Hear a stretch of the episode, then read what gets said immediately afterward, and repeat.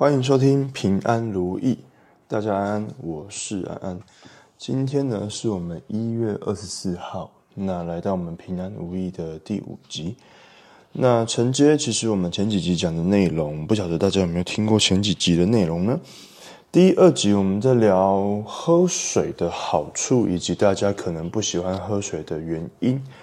那第三集呢，我跟大家聊了一下，就是其实在我们的呃枕头下方啊，可能是没有那么适合，呃膝盖下方可能是没有那么适合放枕头去睡觉的。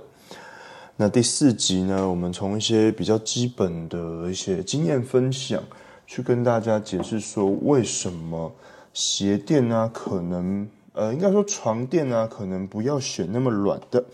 枕头呢，可能也很难选到一颗适合你自己的。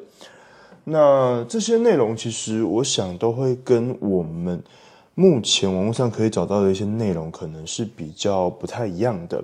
那是因为这些东西是来自于我在工作以及经验、生活经验上的一些累积，所以变成说，它可能跟你以往所接收到的那些资讯啊，是呃有差异的。那或许大家一开始听的时候会觉得没那么的，怎么说，没那么的中听啦。那但是坦白说，所谓的忠言逆耳嘛，变成说，很多时候我们在讲很多看起来好像很新的观念的时候呢，其实不是要去扰乱大家的视听，而是希望大给大家一个。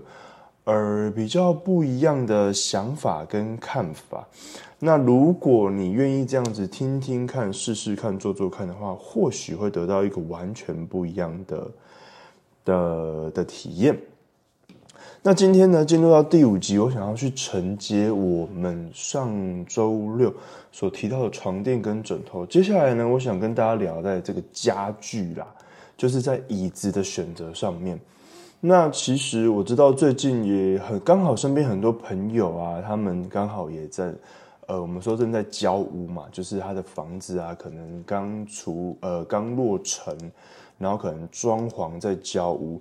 那这个时候呢，如果你听到这一集的话呢，希望可以去帮助你去做，呃，你家具上的一个选择的一个指南。那原则上呢，椅子。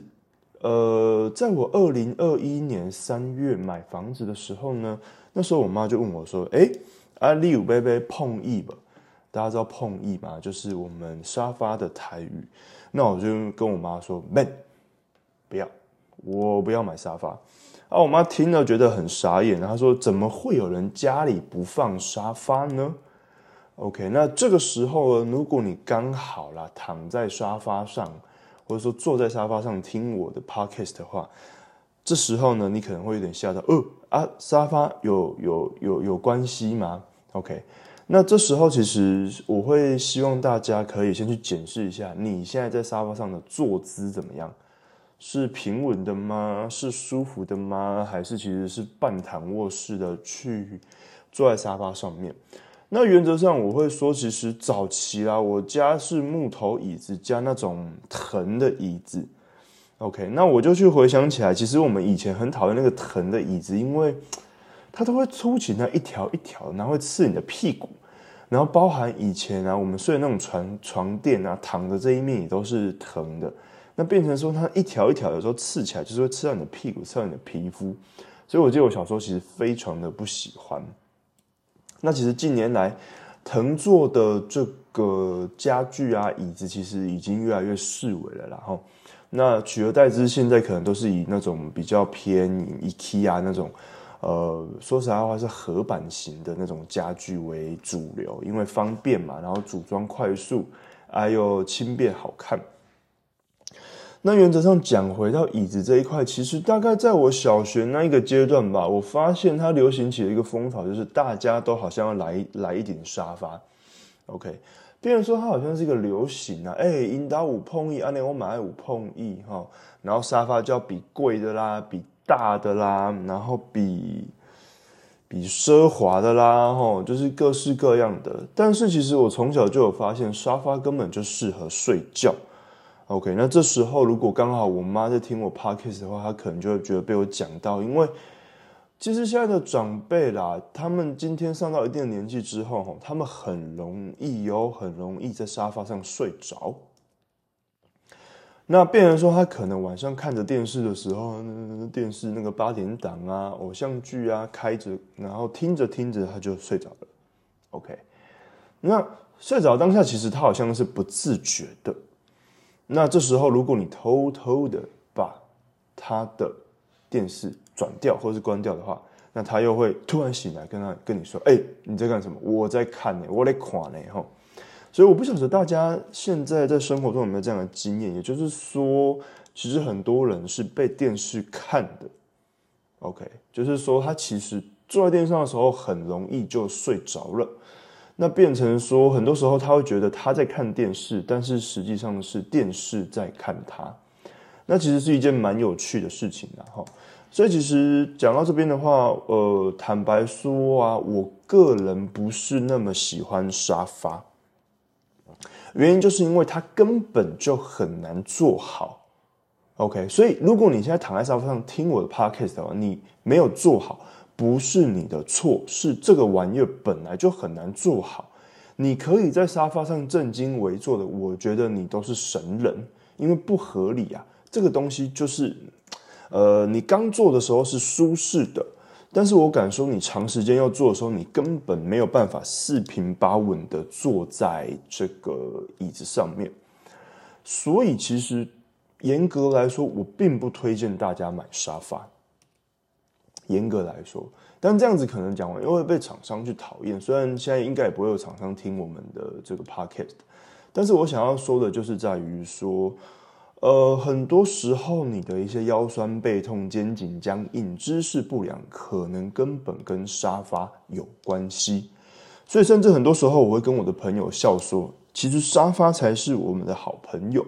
什么意思呢？如果你长时间坐沙发的话，坦白说，你可能有很多不舒服都不会好。那在这里我们就不细数了。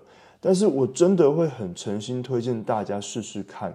如果你现在真的坐沙发坐习惯的话，请你，呃，往你家的这个我们说，呃，客餐厅啊，然后去找一下有没有四只脚的椅子。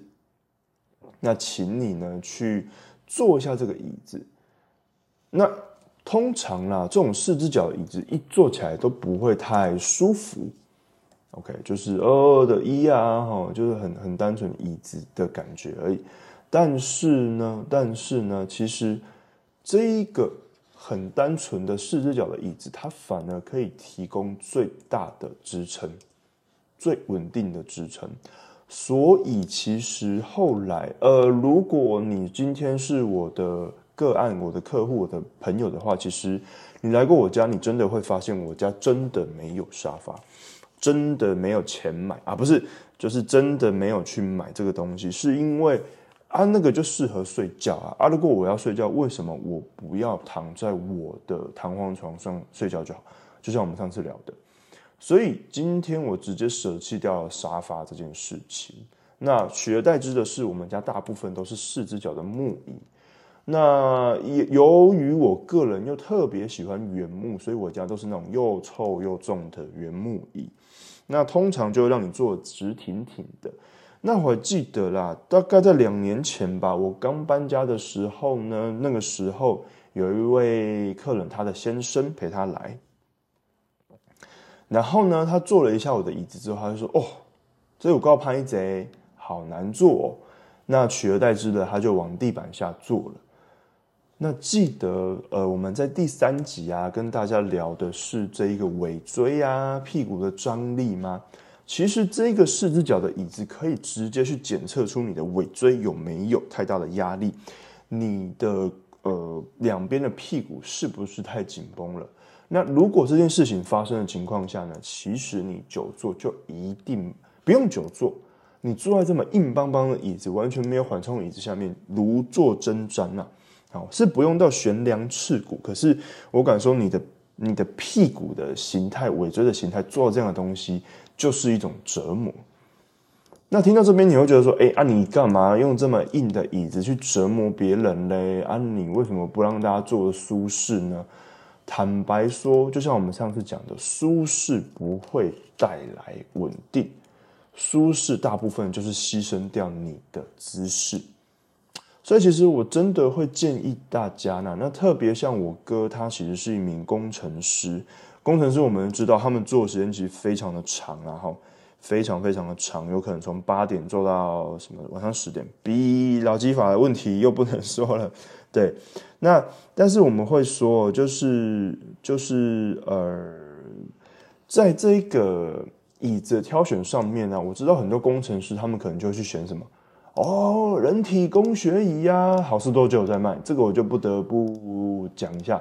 不止好事多啦，很多通路都有在卖啦。但是我看待那些工学呃人体工学椅的那一个角度，其实第一个是我们先不谈和人体工学设计在哪里，我们谈的是材质。那大家可以看到哈，那样的椅子大部分他们都是用那种网状的，嗯，网就是你知道吗？网子。OK，然后去做一个支撑，然后其实他们大部分都会做有腰靠，然后甚至是有往后躺这个功能。可是呢，他们通常是附带着椅子的。那当然，椅子它会带来一定的方便性，就是你可以很轻易的去移动嘛。OK，但是其实我会说，因为鞋呃，因为那个可躺卧的角度跟网状结构的问题，其实它看似好像帮你服贴你的脊椎。可是你去思考一件事情哦，所有的工程师，不要说工程师，所有的公务人员，呃，好，我们又又又不是这样讲，所有的坐办公室的人们，大部分的人都是看着电脑在工作的。OK，你是看着电脑的，那当你看着电脑的情况下，其实你的身体本来就是往前的。OK，你的脊椎本来就会呈现微弯，当然不能很弯，不能很挑箍，不能很驼背。可是你的脊椎本来就是往前的，那这时候到底往后坐那一段要干嘛呢？你真的是跟董事长一样，上班上到一半可以往后躺吗？应该不行吧？那如果你是董事长，你也不会整天坐在椅子上。所以其实我去 提出的这个面向是在于说，大家可能根本不需要买到所谓的人体工学椅，大家不妨试试看买一张最简单的四只脚的餐桌椅，最简单最无脑的。也不用买到很贵的东西，然后呢，如果你的办公室允许的话，你就拿去做做看。OK，那这个情况下，你可能会发现，哎，对啊，一开始做吼不是那么的舒服。可是像我们刚刚讲了，这跟你的尾椎跟两边的屁股有关系。但这个东西如果可以很妥善的被处理的话，坦白说，你会发现这四只脚的椅子虽然硬邦邦的哦，看起来没有任何的设计感。但是在你久坐的情况下，它反而提供了最大的稳定性。OK，反而让你的身体是相对省力、相对轻松的。所以，其实这个时候就要让大家去反思一件事情了：当科技越来越演变的情况下，其实所有的产品都加了很多现在科技的元素。比如说，像去年可以说是我们的 AI 元年嘛。所以我相信很多东西就会扯上 AI、AI、AI，什么都 AI，人工智慧、Chat GPT，很多各式各样的。OK，那我记得在我念研究所当年，应该是二零一五年到二零一七年呐。如果那个时候你刚好也在业界，或者说在研究界的话，你会发现所有人都在讲什么三 D 列印、三 D 列印、三 D 列印，什么东西都要三 D 列印一下。OK。那甚至其实，在这个这时候可以小提一下，近年来啦，这两三年来，你可以看到所有的这一些穿戴式的、佩戴式的，然后或者说寝具类的，全部都给你加上石墨烯。OK，全部连我妈都买了一组石墨烯的护膝在穿。OK，但是我很想思考，就是说石墨烯真的有那么的万能吗？石墨烯真的什么都可以加，什么都可以用吗？好像我吃饭觉得味道不够，我就会加七味粉一样吗？真的是这样吗？所以其实这些东西，我觉得适合大家去反思。我也不要直接给大家答案，说哦，你一定要怎么做或怎么做才对，不见得。但是我觉得大家可以去思考的一件事情，就是真的所有东西都加上这么新的科技，就会好用吗？有没有可能在一个返璞归真的情况下，你会发现，哎，反而我们看起来最不起眼、最平凡的东西，反而却是最适合自己的。呃，所以在这边我还是不会给大家一个完全的通则，我会说，如果可以选到适合你的椅子，那你可能会少很多的腰酸背痛、肩颈僵硬。那我还是会希望大家可以去呃，就是听听看我的想法跟讲法，然后去试试看，可能去找一张比较没有那么看起来那么 fancy、那么多高科技含量。哦，含金量很高的一张椅子，反而它可能是最适合你来，呃，长时间的坐着去上班的。对，那其实椅子的部分，大概啦，大概我我会给大家的一个分享就是这样，就是不用去买太贵的，不用去买太多所谓的人体工学设计的，因为那一些设计通常稳定性都不够，稳定性不够的时候，在长时间的这个坐姿一定就是相对不舒服的。OK。那聊完这一段椅子之后呢？第二段我想跟大家聊的是在这个鞋子的挑选。先喝一口水哈。那大家听到这边有没有喝口水了呢？OK，水是要喝的哦，好不好？要用力喝水哦。那再喝一口。OK，那在鞋子的部分，这个时候我们可以去讲一个小故事啊。哦，这时候我妈又出现了。那，呃，我想一下，那个可能会是在二零一七或是一八的时候，就是跟我太太在一起之后呢，有一点母亲节啦，我心血来潮，想说这个百善孝为先嘛，啊，这个对妈妈平常这么辛苦照顾我们，那身为物理治疗师的儿子，应该要带她去买一双好鞋子。所以我就自告奋勇呢，带他去我们冈山呐，高雄冈山的中街，好吗？也不知道我们听众有没有冈山的朋友。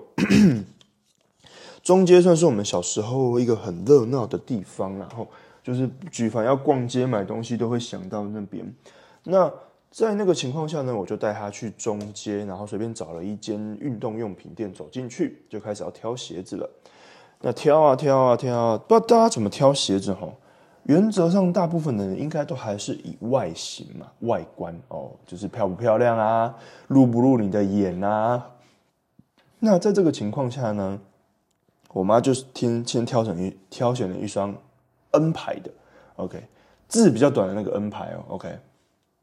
那在这个情况下呢，我就挑选了另外一双是美牌的 M 开头然后美美叉叉然后那变成说。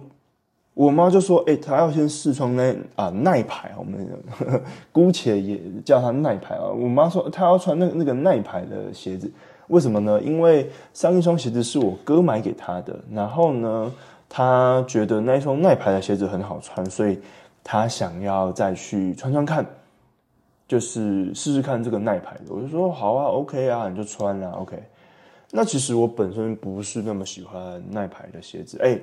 这个这个是长大后哦，小时候我非常喜欢耐牌的鞋子。说实在话，因为我不知道哎，小学的时候你会觉得那个勾勾是一切啊，好，就是一定要有那个勾勾。呃，你的衣服啊、鞋子啊、裤子上面，我不知道大家有没有这一段哈，就是一定要勾勾，那那个感觉才是对的哦。那个 Diadora 是错的哦。哎，我们现在把把人家讲出来，OK，所以变成说其实。我就说 OK，那你先试穿这个 Nike 的鞋子吧。然后就穿，穿完之后呢，他就嗯哦，没拍钱啊，好穿好穿。OK，那这时候呢，我就跟他说，你穿穿看这个，一共啊在上面挖哥啊，那哪一排啊？我说你穿穿看嘛，穿穿看再说。OK，那在这个情况下呢，他就试穿了他人生第一双的这个耐呃美牌 M 开头啊日本品牌的鞋子。穿上去之后呢？他就说：“啊，这那也叫卖，哎，这是他他说的，不是我说的，好不好？那确实，我后来会推荐很多朋友啦，他们去买耐牌的鞋子啊，美牌 M M 开头日日制品牌的鞋子，那他们确实也会跟我说好丑，真的，我跟无数个人说过，无数人跟我说过好丑，但是我真的会说，你去穿穿看啊，丑不丑是重，丑不丑可能是其次啊，因为如果穿起来很好穿。”你的你的双脚、你的下肢少了很多的这一些酸痛不舒服的话，那丑一点何妨呢？OK，那他就哎就穿穿看，哎哦没拍行呢，吼，不错的好走呢，看不出来哦，高高啊，什么叫高高？就是说看起来袅袅的啦，啊，怎么又蛮好走的嘞？就是出乎他的意料，出乎我妈的意料，我就说。哎呀，这个品牌真的，它它的外观就真的做的比较弱一点啊，就是不讨喜啦。但是呢，如果你认真去穿的话，你会发现它是一个质量很高的鞋子，而且长时间的穿着、站立、走路、日本自由行的情况下，它可能可以给你带来很大的舒适感。OK，所以在这个情况下呢，我妈就接受了她人生第一双美牌的 M 开头日本品牌的鞋子。OK。那，呃，乃至于到我去年三月去日本京都玩的时候呢，我又帮我妈再带回来一双美牌的鞋子，然后呢，帮我岳母带了一双，也是带了一双美牌的慢跑鞋，OK，然后呢，帮我岳父带了一双美牌的羽球鞋，我太太也是买了一双美牌的羽球鞋。然后也帮我学弟带了一双美牌羽球鞋回来，所以大概我买了五双鞋子回来，我整个行李箱都是鞋子，哎，超级扯的。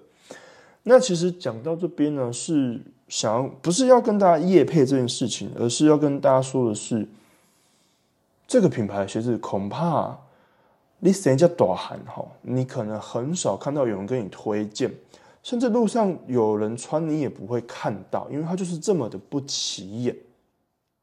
OK，可是我会说，不起眼的情况下，它可能是一个相对好穿、实穿且耐穿的鞋子。所以我妈也说啊，她这双鞋其实根本没有坏啦，只是穿久了觉得结构比较浪一点，那个底也没有平，呃，也没有磨平啊，也没有磨破啊，只是觉得说，哎，好像可以，反正去日本嘛，那日币也便宜，买一双鞋子回来穿，感觉好像也不错，仅此而已。所以其实讲到这边的时候，其实是会会会会想要给大家一个推荐，就是说，如果你真的哎过年了嘛，对不对？我们说过年要穿新鞋、穿新衣啊。如果最近真的你有打算要购入鞋子的话，如果你的需求是我们要去走路、要去跑步、长时间的站立，然后甚至说你是要准备要去日本自由行，去哪里自由行，你可能要走很多步的，我真的会建议大家去买一双比较合格的鞋子。那何谓合格呢？其实，在呃，podcast 里面我很难跟大家去说的明白，所以我会推荐大家去 YT 找一下我的频道。我的频道其实有去开箱非常多不同的鞋子，包含羽球鞋、慢跑鞋，甚至重训鞋。那之后应该可能也会开箱这个所谓我们田径在用的这种钉鞋。不同的鞋子，它的设计、它的取向、功能性是不同的。那我希望大家都可以去。看到说，哎，怎么样去挑选我属于我的一双鞋子会比较好？也就是说，没有绝对完美可以适合每一个人的一双鞋。但是，当我今天提出了美牌，甚至我还会最近啊，最近我更喜欢的一个品牌是雅牌，哦，雅叉叉三个字，也是日本品牌，A 开头 S 结尾的。OK，那原则上我不去做他们的任何业配，是在于说。坦白说，他们现在很多新的鞋款底也做得很厚。那我个人是反对这样子的鞋款的。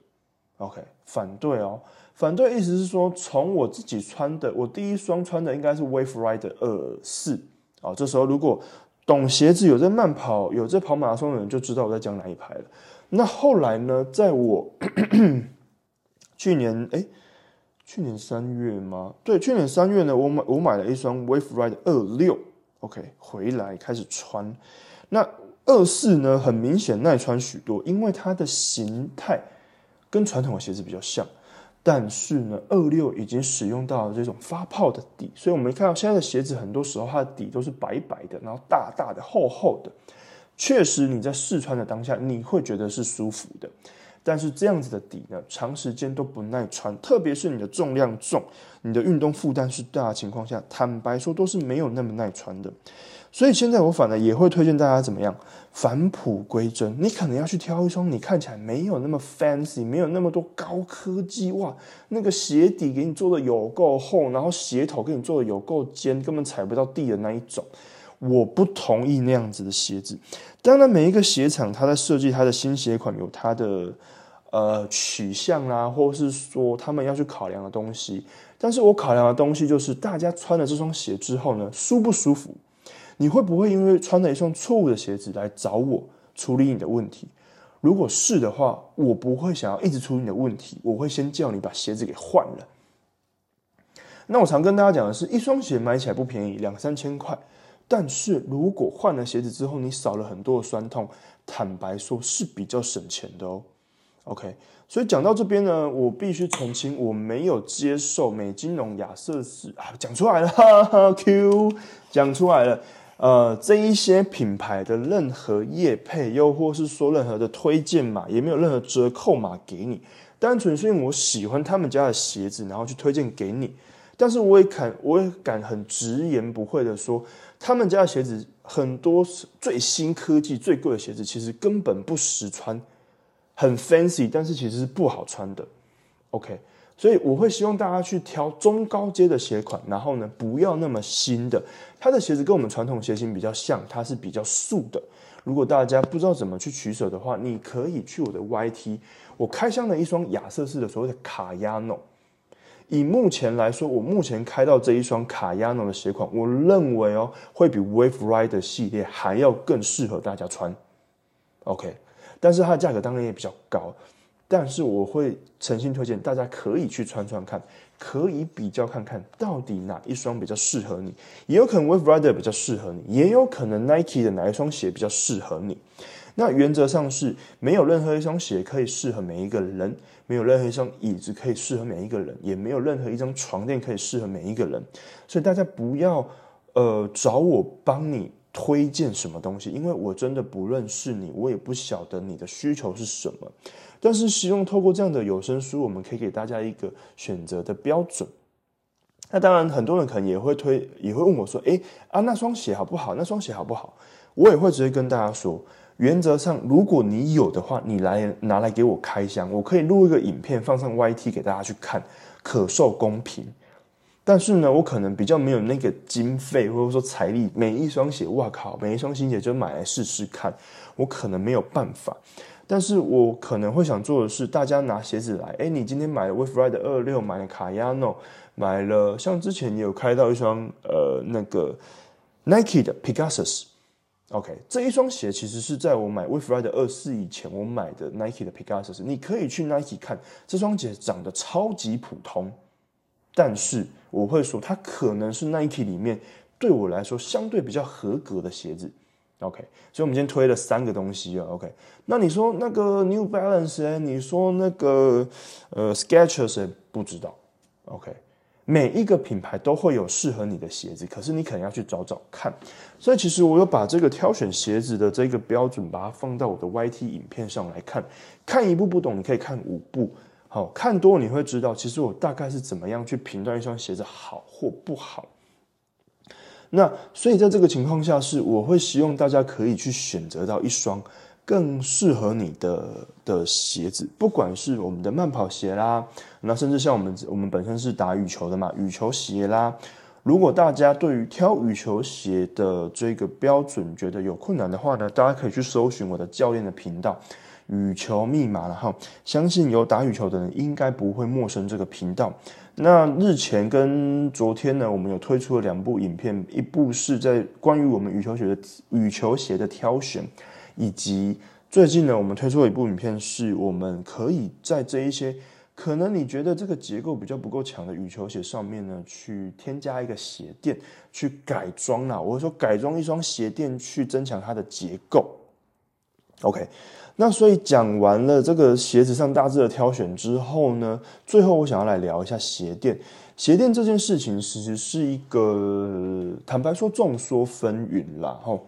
那我本身在二零一四年在澄清医院实习的时候呢，在当时我们医院已经采用了所谓的 Vasili 哦，他是一个澳洲的足踝医师，那他去发明的一个系统，它本身叫 Philip Vasili，菲利普卫斯理哈。那如果我印象中没记错的话，他貌似在二零一五年，也就是在我上认证课程那一年已经过世了。那这一位卫斯理医师，呃呃，卫斯理医师呢，其实他早在一九七零年他就已经研发出那一种勒索性 EVA 材质的鞋垫，但他一开始是做半块的啦，吼。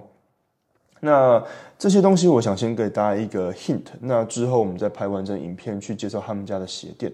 那其实这个鞋垫早在二零一五年我就拿到了它的国际认证，所以变成说我们是有这一个帮我们的个案客户做鞋垫的这一个能力的跟资格的。OK，那原则上其实大家不常看到它，是因为它其实是仅限在医疗通路。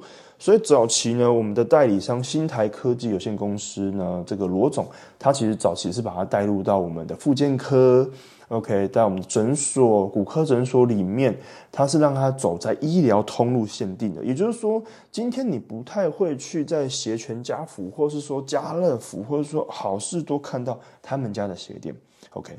那近年来有比较多物理治疗所在做这一个鞋垫的定制的这一个这个作业然后。那浅谈这个鞋垫呢，就是其实早在二零一五年，九年前啊，距今九年前，我就已经拿到这个鞋垫了。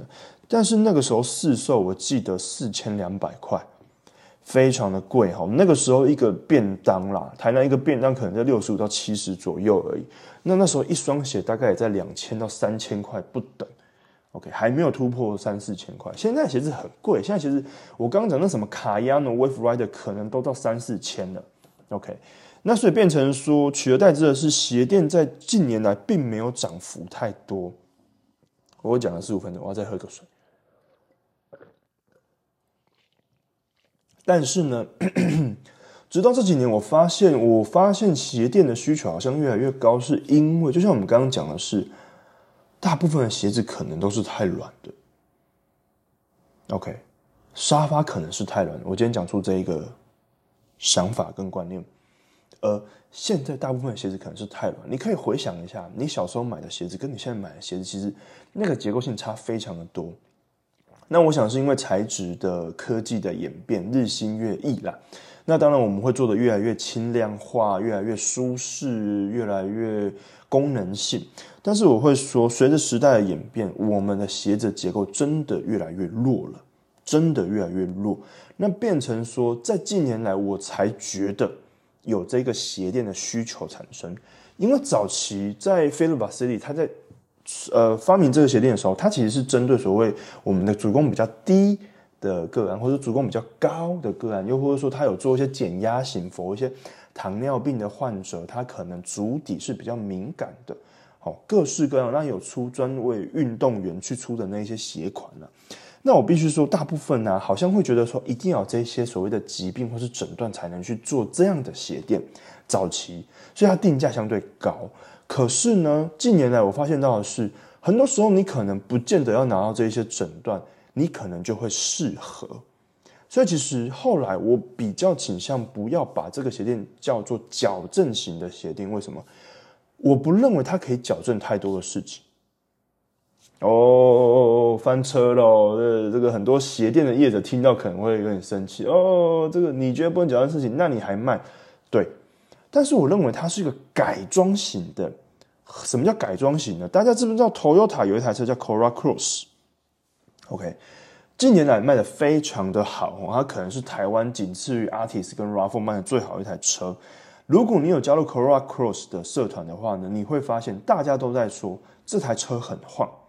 如果你没有买到 GR 版本的话，那当你这台车很晃的时候，大家会怎么样呢？去外场改所谓的避震，又或者说回到原厂去上所谓的 GR 的拉杆，呃，GR 的避震这样子。所以我会说，其实是为了弥补原厂的不足而去做的改装。那所以我现在把这些鞋垫，其实我不会希望称为它是矫正型，是因为。我不会觉得你买这双鞋垫回去之后，你就可以矫正太多所谓的什么骨盆歪斜啊、长短脚啊，这各式各样很多的问题。但如果我们今天是以卖鞋垫为生的话，我必须要讲的，哇，这双鞋你穿下去，我跟你说了，明天就会飞了。哦，讲话讲成这样，可是我会说，这双鞋垫穿下去之后，你可能走路是舒服的。你可能走路是轻松的，你去走这个日本的自由行，随便两三万步，现在很流行嘛，IG 打开都每个人都在日本，你的脚可能是不会不舒服的。哎，那这个时候这个鞋垫的价格可能就不会太贵，它的价值可能就很高喽。所以今天最后这一段是要跟大家稍微分享一下，就是在现今的当下，除了你要去买掉一双很相对结构比较好的鞋子之外呢，你可能也可以去考量。哦，如果经济能力 OK，如果有这个需求性，如果你喜欢慢跑，喜欢跑马拉松，喜欢去外面走路、散步、郊游、爬山，哦，甚至是像我们打羽球，各式各样的活动，只要啦，只要你不是在家的话，我都会推荐大家可以去试试看所谓这一些鞋垫。那我本身用的这一个系统是怎么说？它有一定的这一个教育。变成说，它跟我们说的一些事实。那其实外面坊间也有很多所谓克制化的鞋垫，他们是利用你的脚去开模去制作的。不同的呃，不同的厂牌、不同的流派，他们所在的东西不同。那在这边，我们不，我们不可能去做所有的论证，我们只会说，希望大家可以去挑到一双 好的鞋垫，fit 到你的脚里面。那希望大家可以去挑到呃一张好的椅子。让你长时间久坐上班是舒服的哦，OK，甚至我们可以说，久坐适合一张舒服的椅子，久站呢，你需要一张合适的鞋子，甚至是鞋垫，去帮你做一个逐步的减压。OK，那以上是我们这一些简单的分享。日后呢，我会在我的 YT 上面去上关于 Vasili 的这些鞋垫的介绍。以及我个人的使用心得，甚至我妈妈的个人使用心得等等的，其实我会希望不要用太 难、太艰深的这一些道理去跟大家讲，好像我要说服你。我希望用比较简单、比较轻松的方式去分享一些观念给你听。那你听了之后呢？讲实在话，你买不买美津浓的鞋子、亚瑟士的鞋子，跟我一点关系都没有。你买不买鞋垫，改不改动鞋垫，其实对我来说也没关系。但是，我希望这些观念传递出去之后呢，让每一个人他身上的这些酸痛不舒服是更少的。那平安如意，我们下次见。